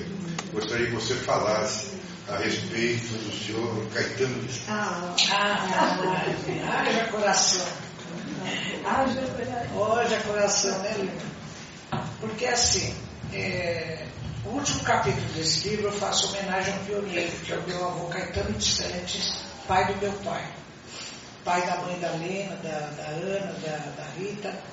E, então, o que aconteceu? Ele era um imigrante italiano, ele veio para aqui para o Brasil na segunda metade do século XIX, 1870 por aí, e ele começou a ir para as fazendas é, vendendo coisas em lombo de burro, em lombo de, de mula, como a gente dizia, né?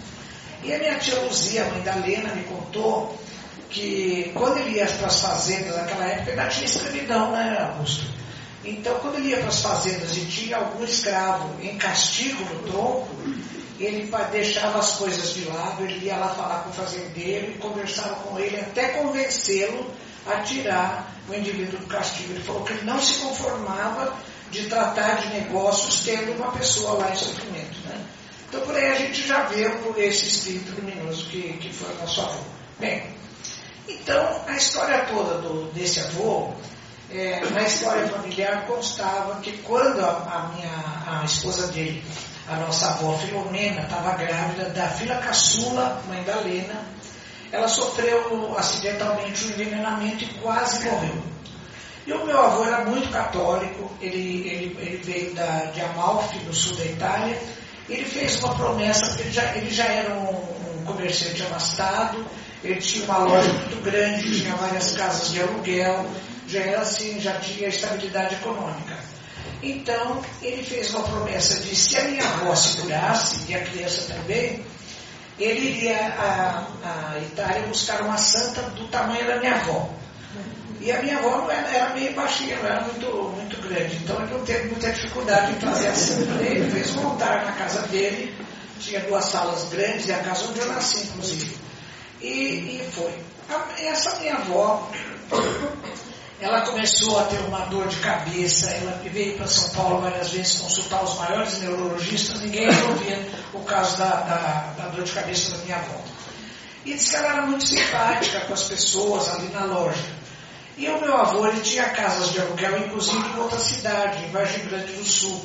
E tinha um senhor que a cada dois meses vinha para Itubi prestar conta dos aluguéis. E um dia ele chegou, não viu a minha avó por ali e falou, cadê a dona Filomena?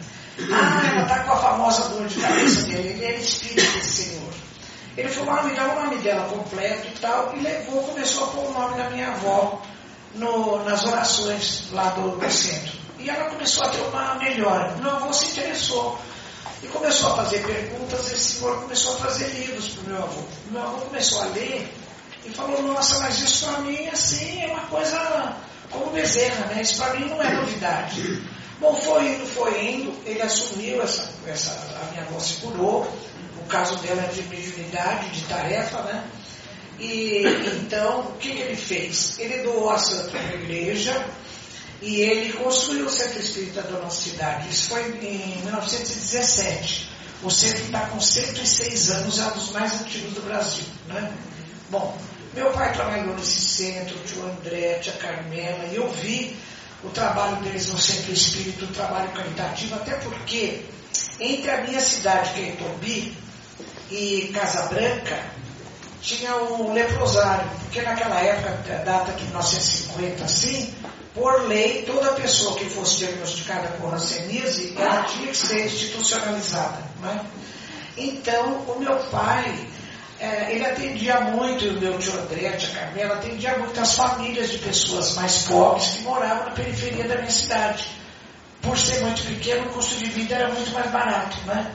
Então eu vi muito essa coisa. Até tem uma, um episódio que eu conto no livro. Eu nadava no rio, porque na minha cidade não tinha clube, não tinha nada. Né? A gente nadava no rio junto com os primos. Eu tinha 14 anos, estava eu e minha irmã nadando lá. Meu pai chegou na beira do rio e disse assim, Vena, sai daí que você tem que ir no enterro de uma criança lá dos leprosos.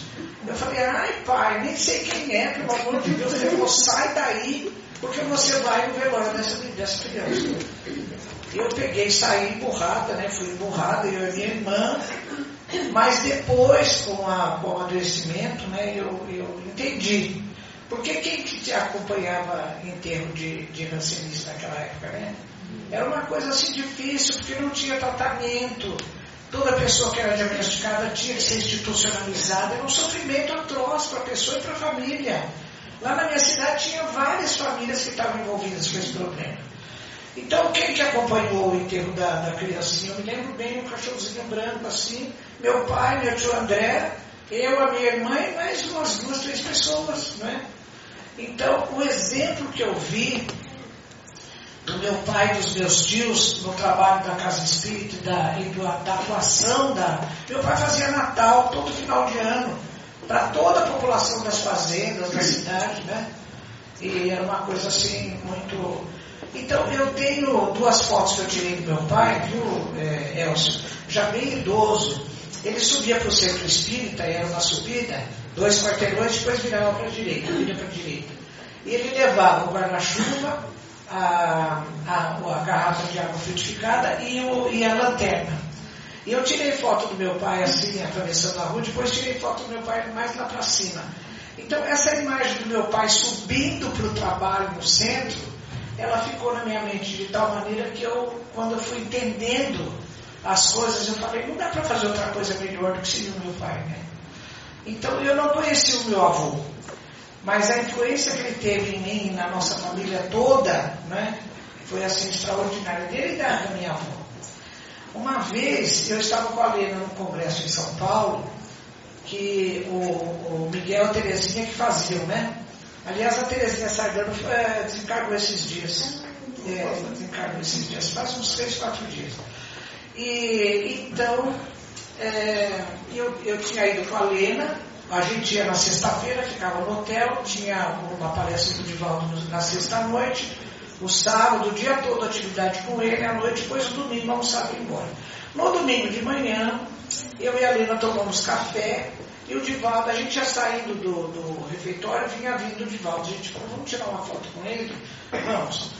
Aí o Divaldo pode tirar uma foto, aí demos a máquina para alguém e tirou. Então, ele, ele, no sábado à noite, ele chamava três, quatro pessoas no auditório, ele lia, alguém que ia na passagem do Evangelho, ele fazia uma espécie de Evangelho no lar. Ele chamou algumas pessoas para comentar, uma pessoa fui eu. Então, no dia seguinte, quando a gente estava tirando foto, ele ficou entre, entre a Lena e eu, e ele pôs a mão no nosso ombro e ele falou assim para mim, Vênia, Ontem, enquanto você falava, uma senhora idosa, baixinha como ela, aliás, parecida com ela, ela passava a mão na sua cabeça e falava: Isso mesmo, filha, vamos semear luz. Eu olhei para a Lena, a Lena olhou para mim e falou: Meu Deus, momentos antes, quando a gente tomava café, a gente comentou: Nossa avó Filomena deve estar muito contente de ver a gente aqui, né? E daí a pouco o Divaldo viu a nossa avó lá perto da gente. E falando isso, eu falei, olha, ela, então é assim, da nossa avó Filomena, a gente sempre teve notícia, várias vezes. Do vô Caetano nunca tivemos notícia. Então ele deve estar lá nas, nos altos planos, né? E de qualquer maneira, esse capítulo que eu escrevi foi sempre assim, em homenagem a essa criatura que, que enxergou além, né? Então, como o professor Vivel, como o Freme, como tantos outros, ele enxergou ali, né? O nosso respeito a ele e o nosso abraço muito, muito de gratidão, onde quer que ele esteja. Com certeza deve estar muito bem. muito Se comemora sempre um bom aniversário. Então agora eu gostaria de saber se o pessoal preparou aí as perguntas.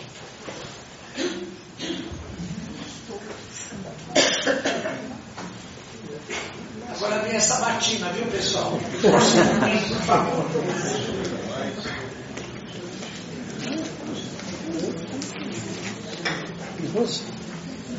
Vai, vai ser boa essa matina. Os animais têm um plano definido onde habitam após a desencarnação? Quem cuida deles? Quem faz o planejamento de evolução e reencarnação? Olha, tem várias perguntas na, numa só, né? Mas ah, no meu livro A Questão Espiritual dos Animais, eu, eu falo que eu encontrei e tem coisas muito interessantes, né?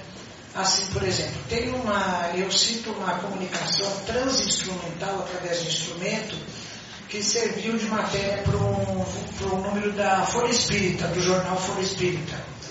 E, então tem uma comunicação de Conrad Lorenz, que foi nada mais nada menos prêmio Nobel de, de Biologia, ele que na década de 1950 estruturou a etologia consciência, que é a ciência da, do comportamento, né? Fazendo analogia de comportamentos do, do, dos animais, que depois a gente também observa no, no, no, ser humano, que aliás somos animais também. Né? Quando a gente às vezes ouve falar em reino nominal, não existe reino nominal, nem na literatura espírita. Só o espiritismo que fala reino nominal. Eventualmente, mas na, na obra kardeciana não.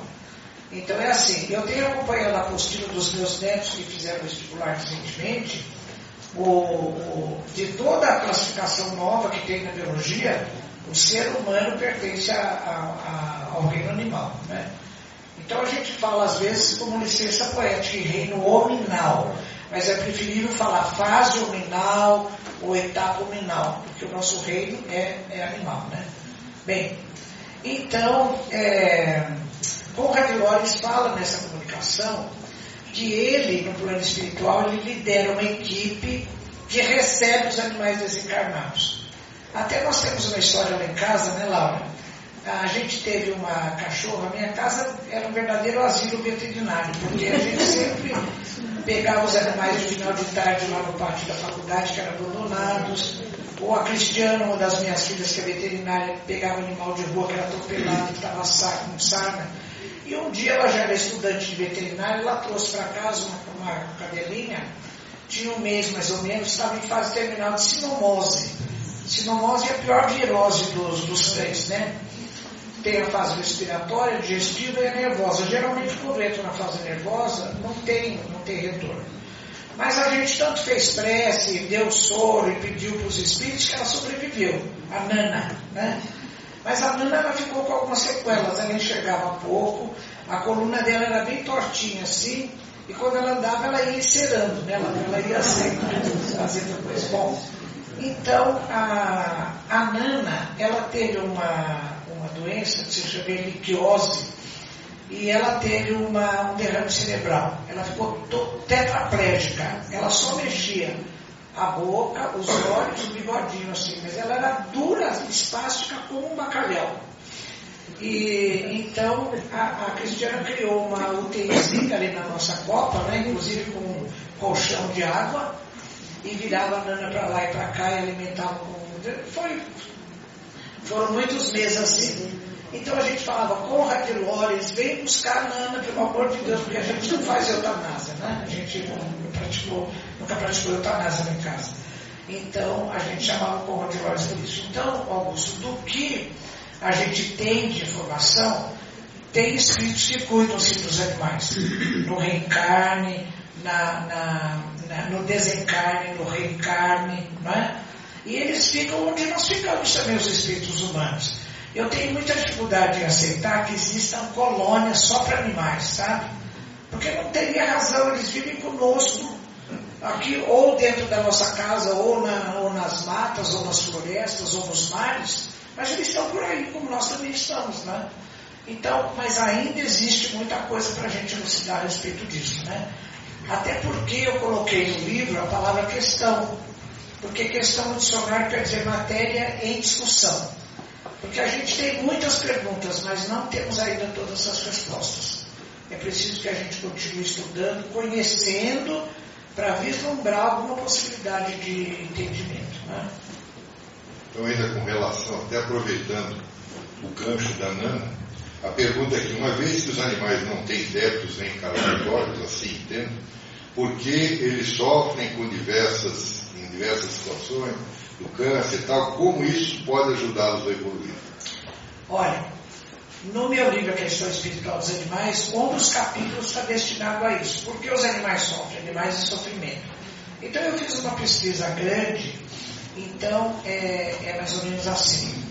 André Luiz, mesmo no livro Libertação, ele dá uma lição importante. Ele diz assim: existe o sofrimento reparação para o ser humano. Então vamos supor, numa encarnação passada ou numa vivência desta encarnação, a gente fez algum ato impensado que prejudicou alguém.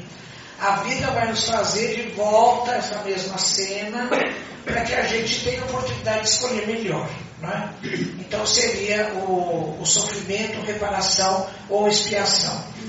Para os animais, está escrito no livro dos Espíritos, para os animais não há expiação, porque eles não têm ainda o senso moral suficientemente desenvolvido para entender a lei de ação e reação, para ter responsabilidade dos seus atos. Então a gente fala, bom, então o sofrimento, reparação ou expiação que existe para o ser humano, para os animais não tem.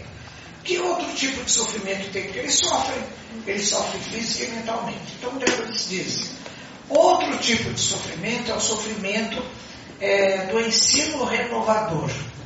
Ele continua, todo ser vivo que está neste planeta está em constante oportunidade de ensino é, renovador. Tudo que a gente vivencia é oportunidade de aprendizado. E a gente, muitas vezes, quando existe um desconforto, a gente chama isso de sofrimento. Tanto para o ser humano quanto para os animais.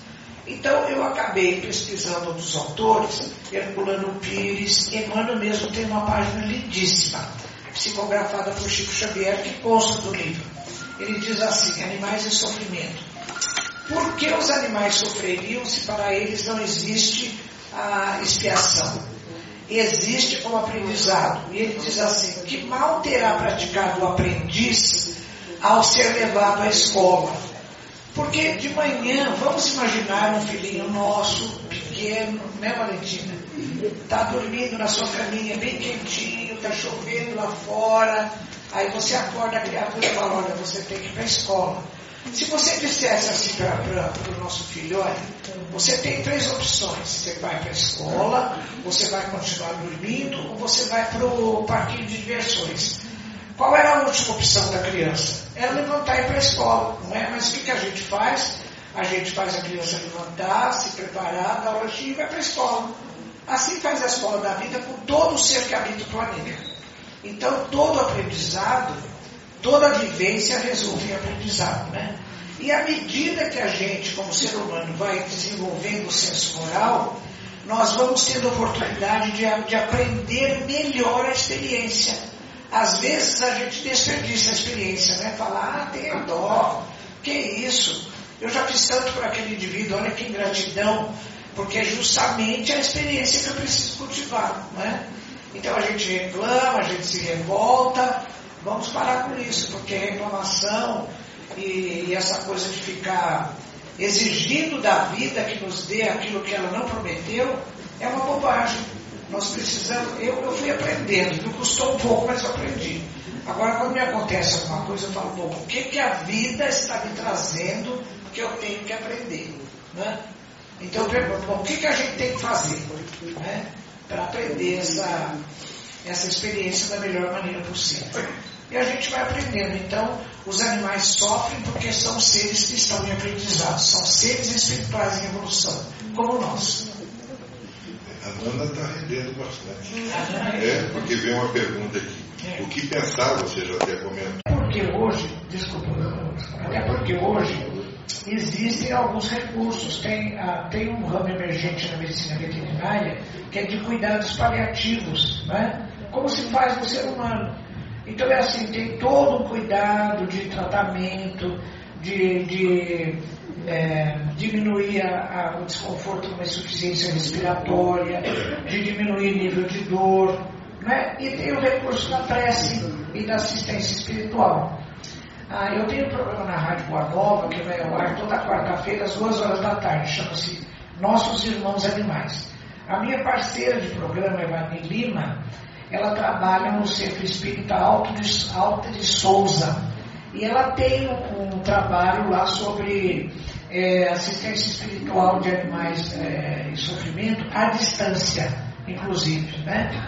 E para quem se interessar, o contato com a Ivani é marcelbenedetti.terra.com.br Passa o um e-mail para ela, fala, Ivani, eu estou com um animal assim, está sofrendo, Aí ela vai orientar para participar toda segunda-feira à distância de receber o auxílio da prece. Né?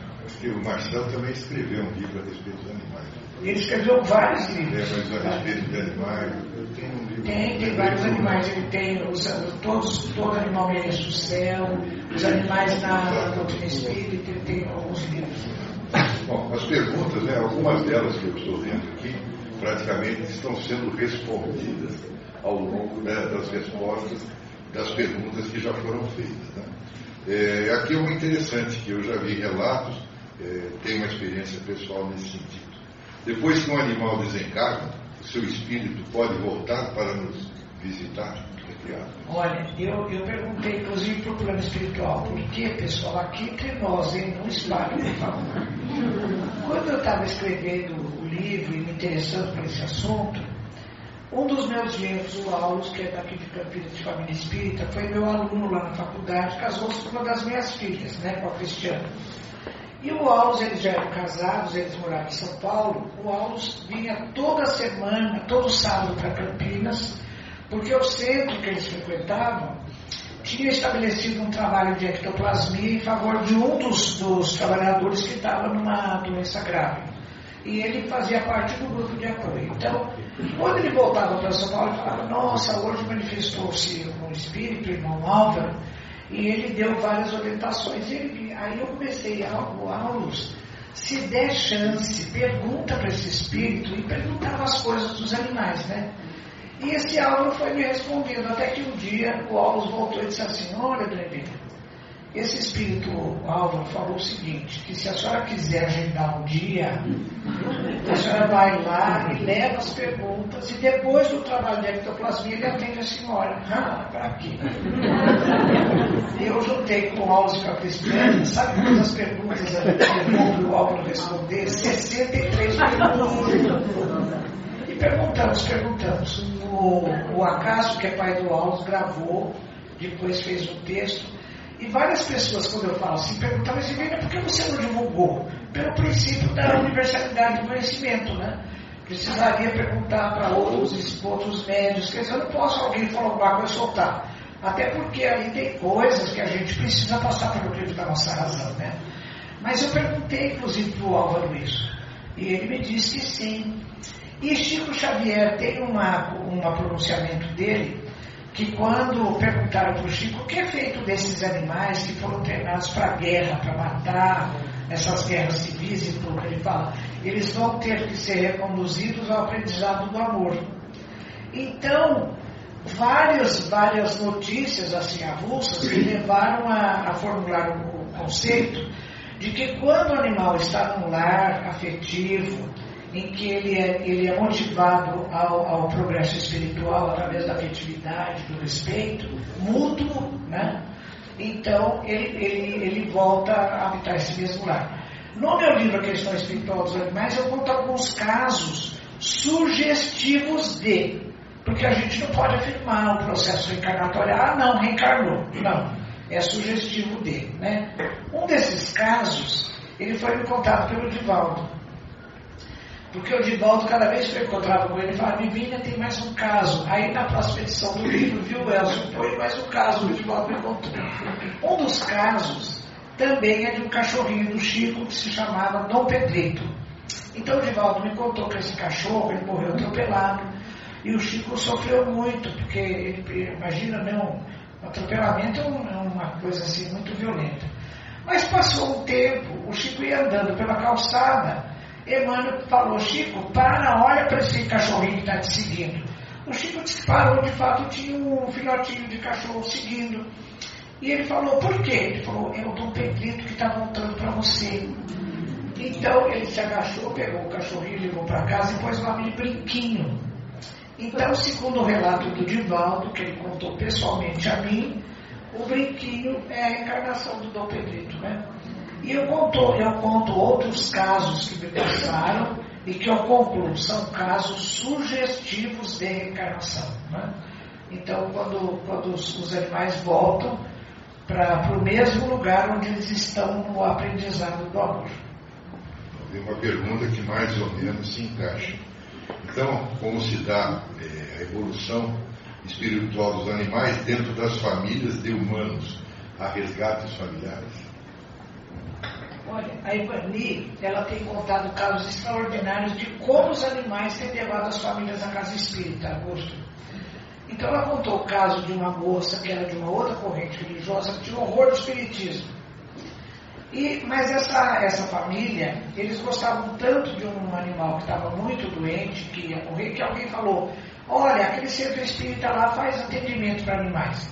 A moça chegou lá com o cachorrinho, a Ivani atendeu e ela falou assim, olha, eu não quero saber de espiritismo, eu não quero saber de nada. Mas falaram que aqui vocês atendem os animais e ajudam os animais. É verdade? É verdade. Então ela falou, olha, tudo bem. A moça sentou lá atrás e falou, eu não quero ouvir nada, não quero saber de nada. Ficou lá atrás.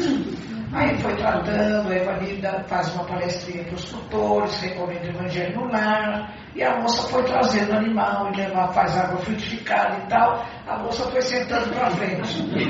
Hoje ela é trabalhadora lá na. Então a Evanida falou, olha, tem vários casos em que os animais levaram as famílias à casa espírita.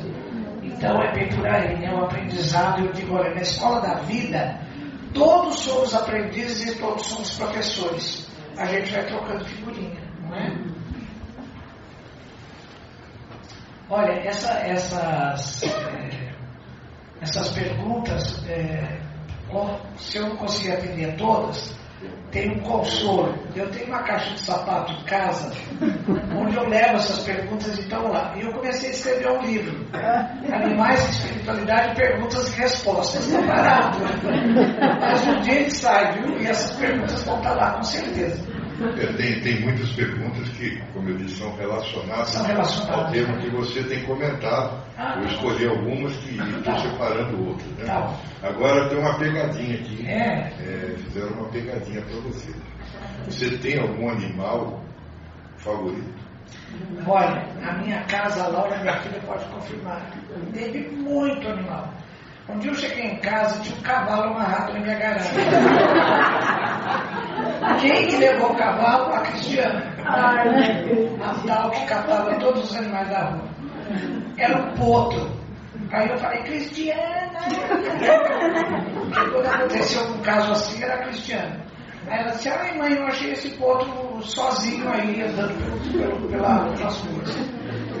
Bom, acabei de chegar, o potro começou a bolar com cólica, cólica de, de cólica intestinal né, que eles têm. Aí eu chamei a ambulância da faculdade, veio a ambulância da faculdade, levou o potro, internei o potro e, e, paguei o tratamento do potro e tal. Um dia chegou, passou uma semana, chegou um senhor na minha casa lá e falou assim, foi a senhora que roubou meu cavalo? Eu disse, meu Jesus, eu falei, não, olha, quem roubou seu cavalo? A minha filha achou o potro ali sozinho, longe da, da régua, já era um potro grande. Ele teve uma cólica, ele está internado no hospital e tudo bem. Então eu vou, eu vou levar o senhor lá e a hora que ele tiver alta você pode pegar o animal e levar para casa. E assim foi acontecendo, né? Como é a mesma pergunta? Desculpa. ah, sim. Então, olha, predileto, predileto. Eu acho que é, eu tenho o caso da minha primeira cachorra, né, da, da Teca. Não foi assim. A, a, minha filha Flávia, desde pequena, ela queria um cachorro. Queria um cachorro. Quando ela fez, é, acho que oito anos, eu jamais comprei um animal. Aí eu perguntei lá na faculdade e um aluno meu ele tinha uma, uma cria da cachorra dele, que o cachorro lá da vizinhança, que sem raça definida, se atreveu lá e, e cruzou com a cachorra, ela teve uma, uma cria. Então, é, é, a, a cachorra era, era é, assim, compridinha, né? É. E, e, era, então era, a gente chama sem raça definida.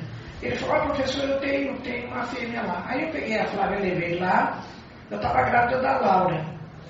E tinha outros filhotinhos, e aí a, a cachorrinha veio. Aí a Flávia ligou para casa, pôs o nome de Teca. Foi presente de aniversário de 8 anos da, da Flávia. Bom, essa cachorra, ela escolheu quem na casa? Eu. Então era assim, eu falava que todo ser humano tem uma sombra humana, eu tinha uma sombra canina. Porque a, eu estava estudando, ela estava aqui do lado, e eu eu estava na cozinha fazendo alguma coisa, ela estava atrás comigo. E, então, a, essa cachorra, ela viveu 13 anos, depois ela teve um câncer de intestino muito grave, tudo bom.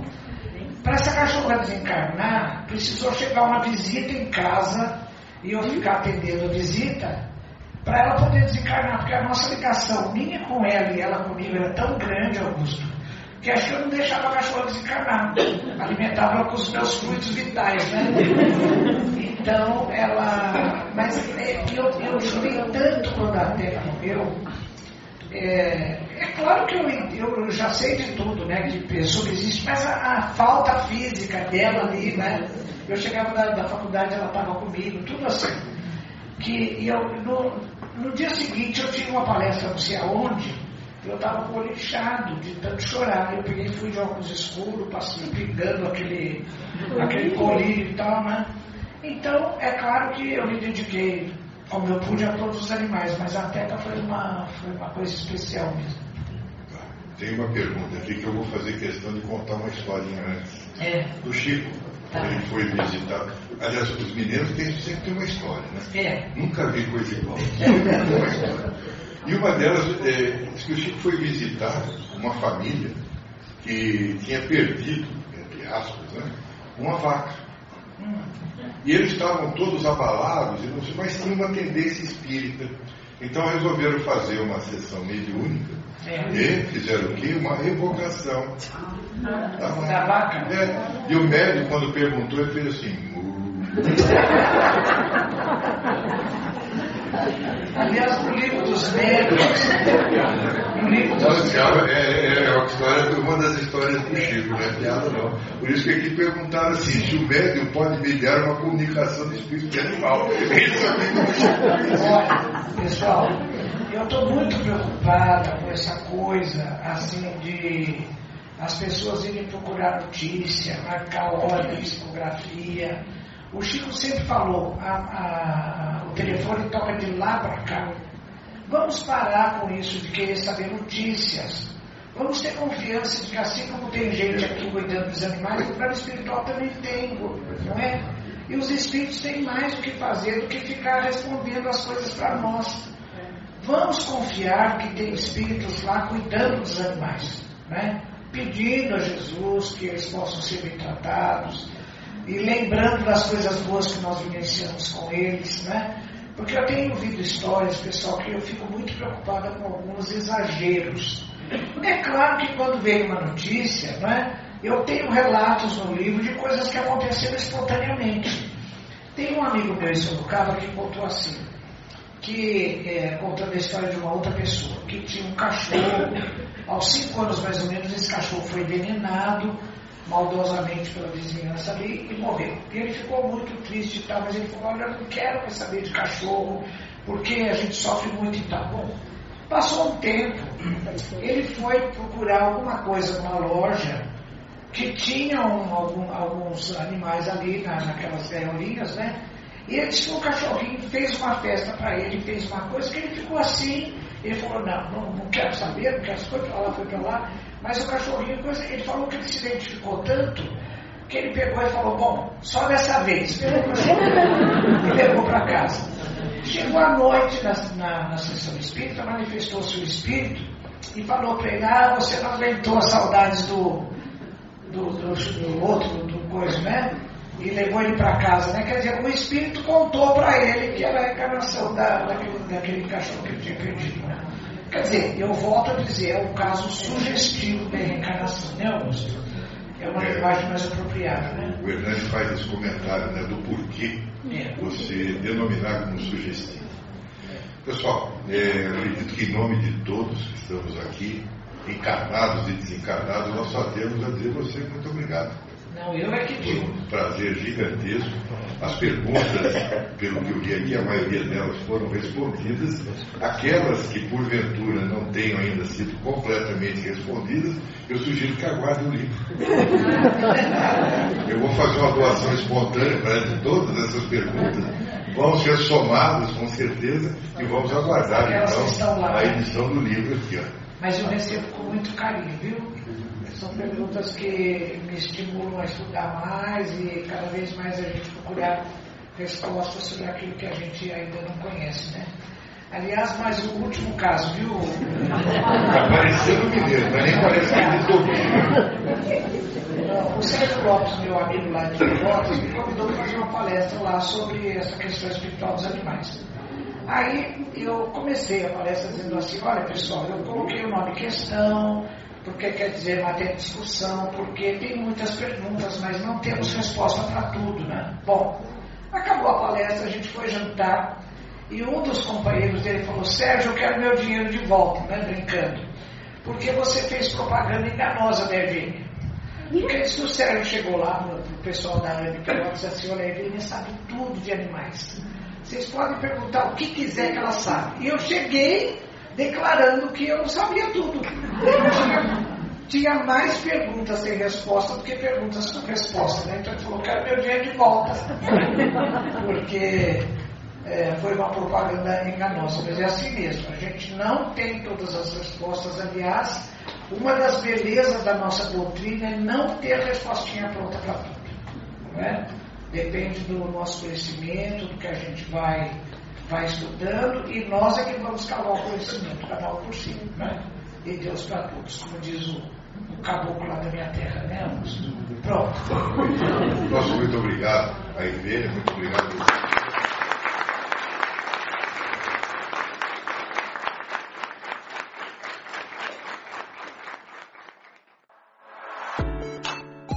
Em nossa célula de amor, sua presença é sempre bem-vinda.